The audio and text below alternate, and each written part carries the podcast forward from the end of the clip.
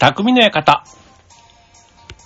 はい、川崎匠です。チョアヘオ .com の協力でオンエアしております。はい。桜満開のね、えー3月ももう最終日というところですけども、はい、皆さんいかがお過ごしでしょうか？ね、もうなんか、明日からというか、ね、4月ですよ、も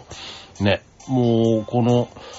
ね、年度ということで言ったらね、もう今日がこれで最後ですし、で、明日からね、4月、また新しい年度が始まってっていうことで、ね、まあ、この春もね、あの、月並みですけど、僕の働いている会社も人事異動なんていうのがね、あって、ね、まあ、こう、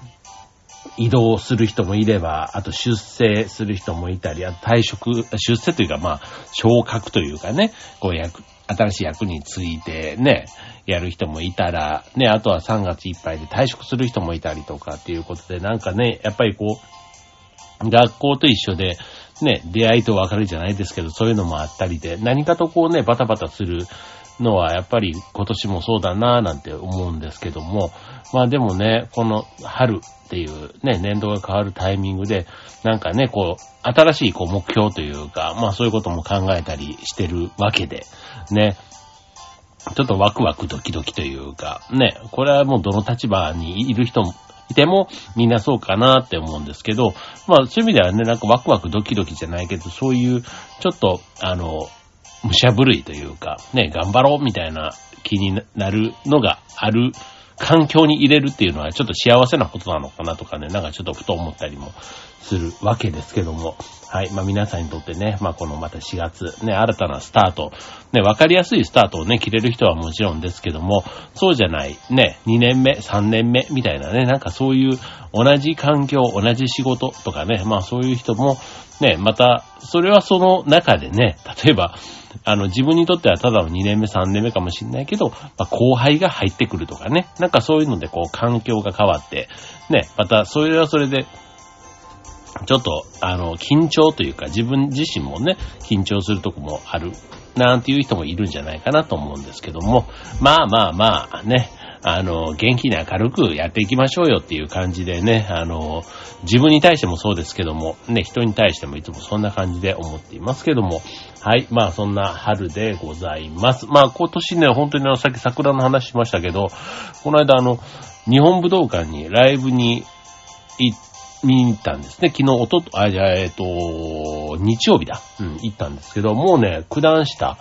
の駅降りたらね、もう千鳥ヶ淵というか、あのね、九段下の駅の前がもうね、いきなり階段出たらもう桜が満開がば、満開の桜がね、目の前にあって、なんかね、思わずね、声を上げて、こう、立ち止まってしまう。だから階段からなかなか、こうね、一歩出るのに、打ってちょっとね、見上げる方が先で、ね、結構そんな人がたくさんいて、なんかちょっと印象に残る桜だったなぁなんていう感じですけども。はい。まあ、桜をね、また今年もあんまり改めて見に行くことはきっとないんだろうな。まあ、普段のね、生活の中でも、割とね、並木道とか学校とかね、なんか公園とか、そういうところを通過した時に見れる桜で十分かなぁなんて思いつつ、ね、なんか、やっぱり年々ね、なんか、こう、行く先々でね、さ桜をこう、見てると、あなんかこうやってね、あの、桜をこう、眺めて写真を撮っているなんていう、そんなね、何気ない行為自体もね、すごくね、あの、まあ、こう、世界のね、どこかでは、こう、戦争が起こってるなんて、こんなご時世の中でね、本当に平和ってありがたいな、なんていうふうにも思ったりもします。はい。ということで、えっ、と、今日のテーマ。はい。えー、全然今の話と関係ありませんけども、テーマ、無人島でお送りしたいと思います。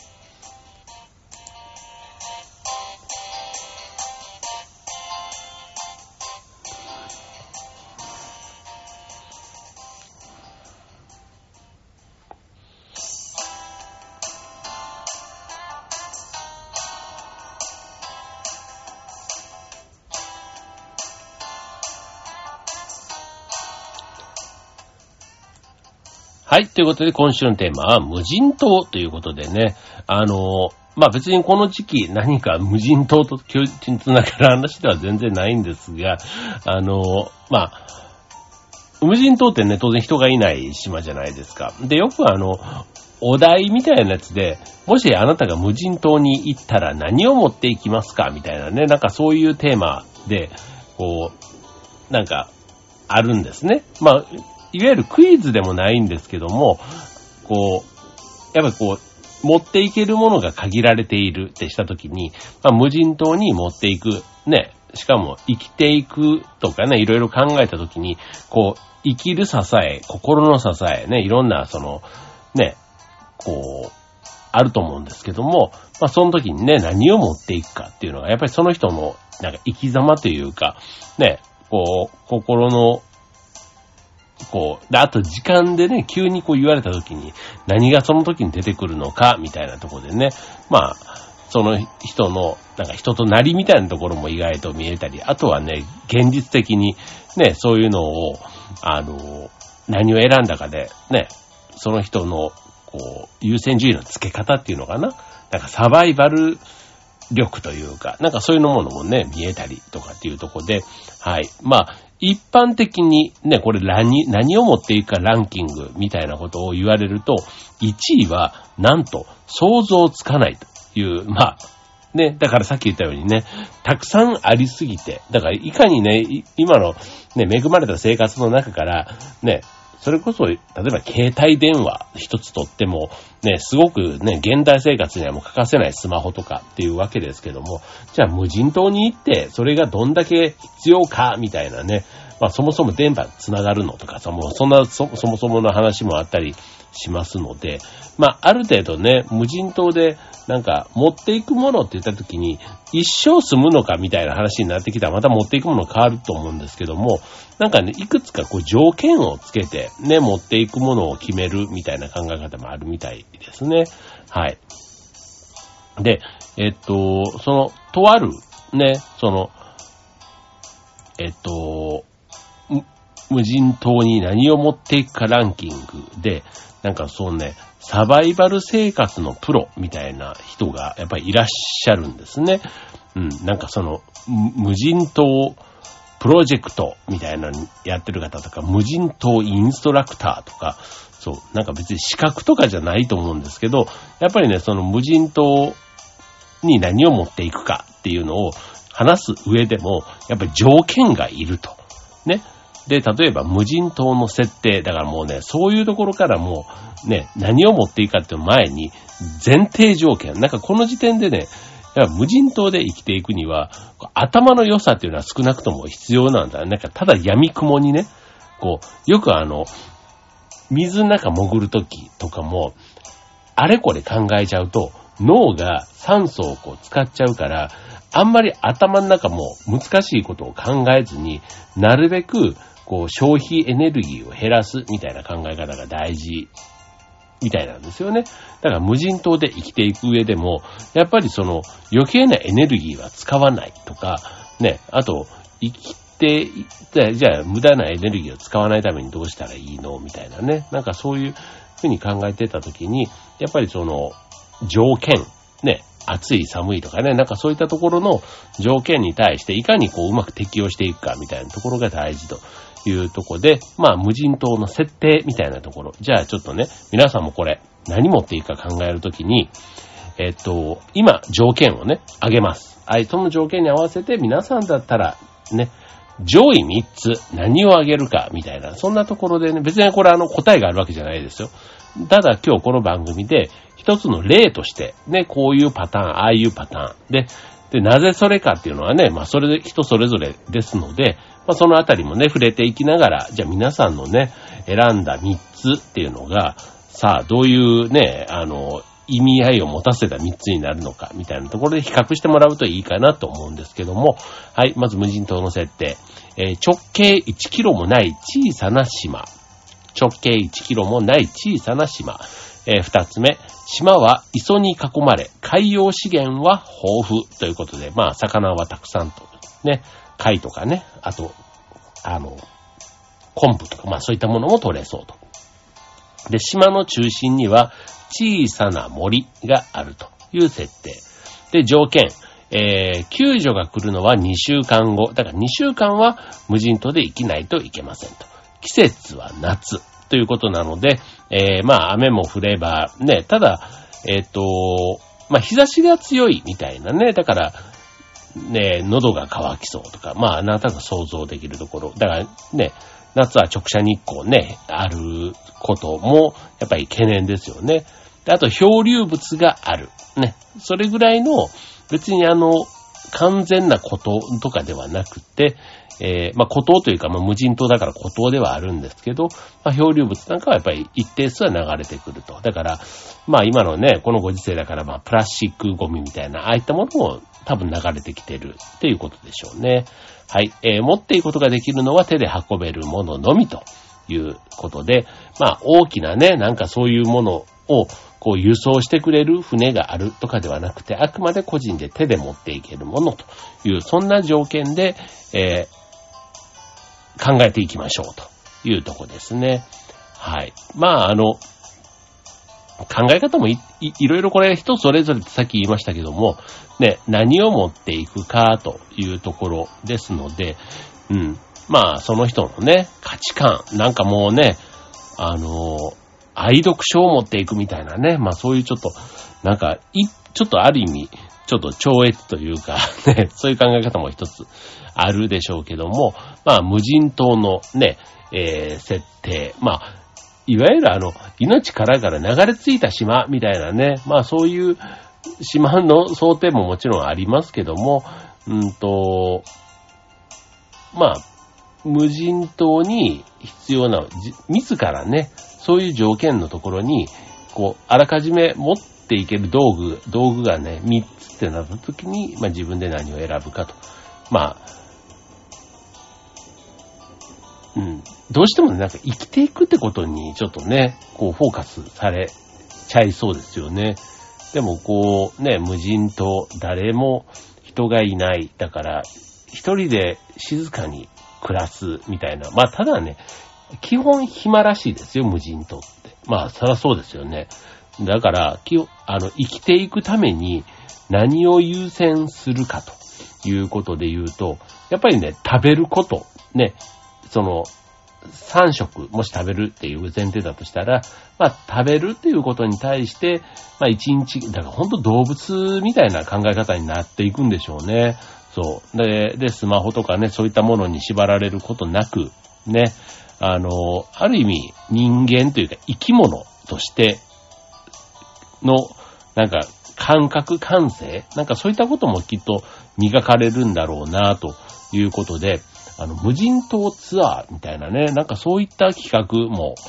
こう、あるらしいですよ。これはね、なんか個人で、あの、まあ、割とね、ツアーとかで組まれてると、初心者でもね、そんなにあの、不安にならないレベルの、まあ、さっき今3つ3つって言ってますけど、別に3つ以外のものも当然持っていけるわけで、そう。で、まあ、そんなにね、命を脅かすというよりは、多少の不便をね、楽しむみたいな感覚のツアーで、いうのがあるみたいです。はい。まあ、これもね、だから不便さってね、どれぐらいの、またあと時間がね、1泊2日とかで味わえるかっていうと意外とそうじゃなくて、やっぱり2泊ぐらいは必要みたいなね。なんかそういうこともある。だからそれぐらいで、やっとね、あの、あれ、えっ、ー、と、脱スマホみたいな感覚？とか、脱テレビとかね。なんかそういう脱インターネットとかね。なんかそういう、普段だったら電子機器というかね、便利なものに囲まれてそれに慣れ親しんでいるからこそ、そういうのを一旦、こう、立つ生活って意味では、やっぱりね、2泊3日ぐらい、ね、そういうところにいるっていうのはすごく、こう、あのー、なんだ、自分の中からそういうあの、欲というか、うんと、あれなんて言うんだ？えっと、断捨離でもないな。えー、えー、っと、あの、なんかド忘れした。言葉が今、えー、出てこない。えー、っと、なんだ、ダイエットじゃなくて、えー、っと、この、この体の解毒？デトックスだ。そうだ、デトックス。そうそうそうそうそうそう。デトックス効果みたいなね。きっとそういうこともあるんじゃないかなと思います。ということでね、肝心な何を持っていくって話のところが全然進んでいませんけども。はい、えー、っと、まあ、人それぞれとね、言いましたけども、うんと、例えば、ね、も、うんと、人によってですけども、うんと、テントとかね。まあ、テン、まあ、これもね、あの、例えば身を守る、ね、えー、虫から身を守るみたいなところで、まずは、衣食住の、だから、えー、銃のところですよね。まあ、そこをっていう考え方だったり、あとは、鍋。ね。これだからなぜ鍋なのかみたいなところなんですけど、まあ夏ってさっき条件言いましたけども、まあ雨が降らないからこそ水の確保を最優先ということで、あの海水をね蒸留させて水を作るっていうところは考えたとしても、その水を溜める容器みたいなものがね、最初はなかなか見つからないと。いうところで、最初から鍋みたいなね、容器があると便利というところですね。まあだからね、このね、それ以外にもね、まあ、あの、いろいろ、今、これ二つ目ね、出しましたよ。だから、その中で自分がどれを選ぶかってことで、ね、あと、み、えー、じゃあ次、続いてのアイテム。斧。ね、あの、イカダとかね、あとなんか動物を捕まえたりするのになんか罠をね、仕掛けるにも、まあ、ナイフだと時間がかかるし、ノコギリだと、割とその細かいものを作るのが大変なんですけど、斧の場合だと、両方の機能がと、ね。まあ、なんかナイフがね、割とね、使い勝手がいいんじゃないかな、なんていうふうにも思ったりしますけども、うん。ね、でもなんか斧、でも斧ってね、普段使わないからね、一般の人が持っていくにはちょっと勇気がいるかなって思いますね。うん。で、あとは、うん、まあ本当にね、サバイバルな状況だったらね、こう、刃物類ってなんかこう昔の石器時代のね、斧みたいなイメージで、なんか石を割って作るみたいなね、イメージありますけど、あの、海の周りって、こうやっぱり海水の影響で、石自体もそんなにね、頑丈じゃないらしいですね。やっぱり川の周りの方が石って硬くって、そう、海周りの石ってやっぱり柔らかいそうで、なんかナイフみたいなものを作るには、ちょっと海に囲まれた無人島では、なかなかそういう適した石っていうのが手に入らないそうなんですね。はい。なんか面白いですね。はい。で、続いて、えー、これ面白いなと思いましたけども、調味料。うん。これはもうあの、2週間っていうね、あの条件を逆にこう、まあ、一般の人からしてみたら2週間もって思うと思うんですけど、ある程度ね、無人島っていうものを分かってる人からすると、そういった調味料、で、その中でもマヨネーズみたいなね、そんな選択肢まで出てくるっていうからちょっとびっくりしますけども、まあ、基本さっき言ったように暇な場所なので、美味しいものを食べたいねというところで、まあ、マヨネーズみたいなところも出てくるみたいですね。あ、マヨネーズが調味料か。うん。で、はい。で、続いては、釣り針。ね。これはあの、えっ、ー、と、釣り糸自体は、さっきの漂流物の中に糸っぽいものってなんかあるそうなんですね。そう。なんですけど、その、針のこの返し、要は魚をね、捕まえる、釣るための道具として、釣り針っていうのはなかなか手に入らないし、こう、作るにもね、難しいみたいなところがあるので、まあ、釣り針っていうのはね、一つ大事というとこですね。あと、それから、えー、ナイフ。ね。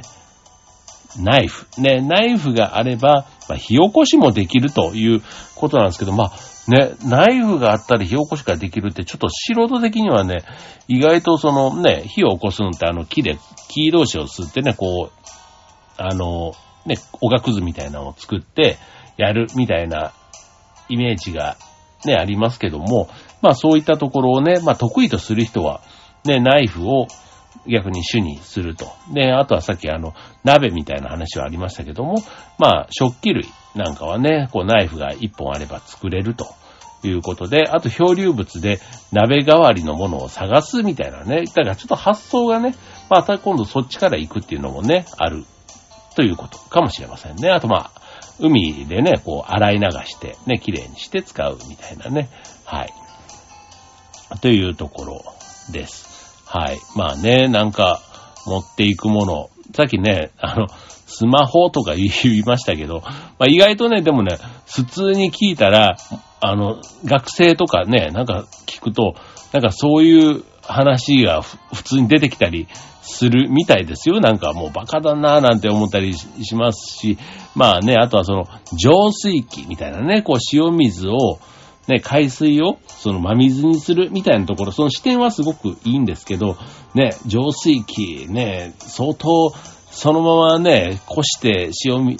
水、海水が真水に変わるのは素晴らしいんですけど、なかなかちょっとね、それをも、持ち物に入れちゃうと、割とね、三つの中の一つに入ったら、なんか苦しくないかみたいなところを思ったりしますけども、まあ、ね、火を起こして、だ衣食住というか、ね、住むところ、ね、やっぱりこう、なんだかんだ言って、命を脅かすような事態を避ける必要があると思うんですよね。さっき直射日光をね、浴びたまんまで熱中症になったりとか、ね、体が資本の場所だから、ね、健康管理と安全に、みたいな、そんなところをやっぱり優先するために、物を絞っていくっていう発想が大事なのかな、なんていうふうに思いますよね。はい。で、あとはもうあの、怪我とかね、する可能性もやっぱりあるわけですから、まあ、ちょっとね、その時に、まあ、救急道具とかね、そういうのも、ね、必要なものとしてイメージは湧きますけども、うん、まあ、その辺なんかは本当気をつけてっていう話でしょうし、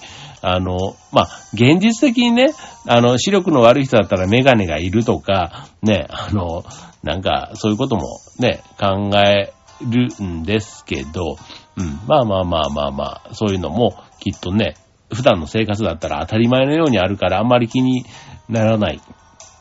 しないようなことでも、ちょっと、あの、うん、旅行に行くときとはちょっと違う感覚ですよね、持ち物としてね。はい。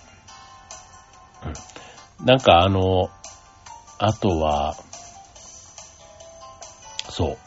う、なんか大好きな本とかね、持っていく。なんていうね、あの、高尚な意見をおっしゃる人も中にはいるというところですけども、はい。まあ皆さんはね、何を持っていくかというとこですけども、はい。じゃあちなみに、あの、無人島に着いたら、まず何をするのかというところ。じゃあこれもね、ちょっと条件をね、あの、まあ、朝10時に着きましたみたいな想定で、ね、行くと、やっぱりこうサバイバルっていうかね、この無人島のプロの人とかだと、やっぱりこう、寝床の確保みたいな、日中のうちにやるべきこととして、もう夜の備えみたいなね、夜をいかに快適に、に過ごすかということだったり、あとはその、まあ、島をね、散策して、状況ね、特にあの、水の確保ちなみに人は3日間水分を取らなくても死なないので、まあ水の確保をね、まあ天候によっては翌日にっていうのはあるかもしれませんけども、まあただね、やっぱり夏っていう想定で考えると、ちょっとその辺はね、水と食べ物、ね、並行して食べられる植物があるのかとかね、湧き水があるのかとか、なんかそういったところをね、こう島を散策して探してみるっていうのもすごく大事かなっていうふうに思います。はい。まあ、理にかなった、なんかね、優先順位付けをしながら行動をするというのがとても大事。ね。あとはその、エネルギー、ね、さっきあの、海からね、何か物を、あの、魚とか貝とか取るみたいな話も、まあ、釣りをするっていうね、一つ労力もありますけども、もしね、干潮、ね、干満が、さがある、あ干潮でね、潮が引いたタイミングで、そしたらね、こう、引いた海のね、ところで、魚とか貝とかね、意外とそういうのがね、取れたりする場所だったりすれば、ね、そういった道引きのタイミングも測ってみるなんていうのはとても大事かもしれませんよね。はい。なんていうところですね。はい。でもね、僕個人的にあの、無人島って当然やったことないんですけど、よくああいうあの、島ライフみたいなところで、ちょっと憧れるのが、あの、シュノーケルして、こう、森で、ジュパってこうね、魚を取るのってあるじゃないですか。あれね、なんかね、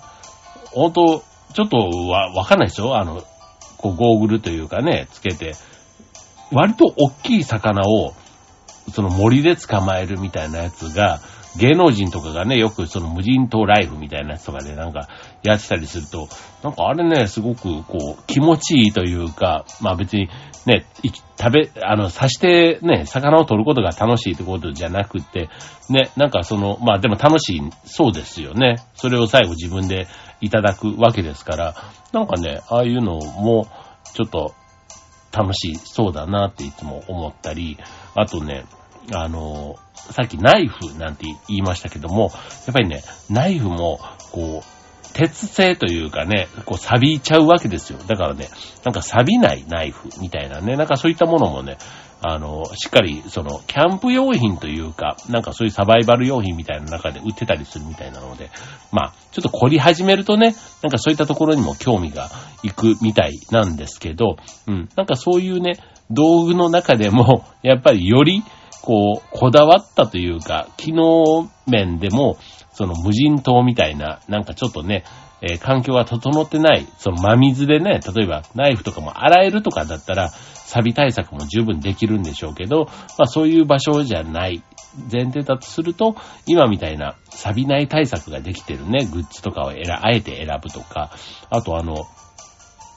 こう、折りたたみ式みたいなね、折りたたみナイフとかね、なんか持っていきがちなんですけども、そういうのって大体こう折りたたむ部分ってこう金具がついてるじゃないですか。だああいったところもやっぱりね、あの、ナイフ自体が錆びないかもしんないけど、折りたたむ部分が、の金属が傷むとかね、なんかそういうケースがやっぱあるみたいなんで、なんかそういうプロの人は、うん。なんか折りたたむっていう作業もしなくてもいいナイフ。いや、やっぱりいわゆるあの、スタンダードなやつですよね。だかそういったものを選ぶことが多いなんていうのも聞きました。はい。ということでね、まあ無人島、まあ、さっき言ったようにね、いきなりそう3つ選んでいけなんていう場面はほぼほぼないんですけども、まあ、なんか3つ選ぶときにね、まあさっき僕が言ったのも5、6個あげましたけども、その中でもじゃあ自分だったら優先順位上から3つっていうのが、人それぞれ割とね、価値観とか、あの、考え方一つ、ね、ずつ違うでしょうから、そう。なんかそういうところだけでもね、やっぱりこう話のネタになるっていうのが無人島の奥深いところなんだろうなと思います。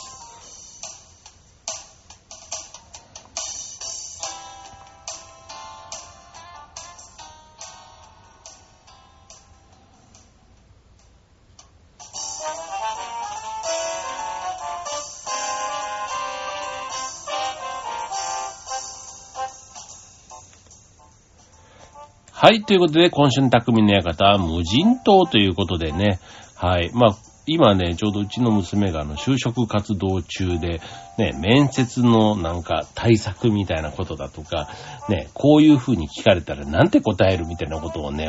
なんか、うんうん言いながら考えてたりするんですけど、まあね、僕は僕なりのね、意見であって、まあそれはね、彼女の、あの、立場というか、まあ違うから、まあそれはね、自分でやっぱり考えてやった方がいいかななんて思うわけですけども、うん、ただね、なんかそういうちょっとクイズというか、うん、こう、自分でこう想像しながら考えて答えるみたいなとこって自分はやっぱなんか昔から好きで、別にそれに正解が特にね、ないやつをなんか考えるのが好きなので、なんかね、いわゆるあの面接とかで出てくる、あなたが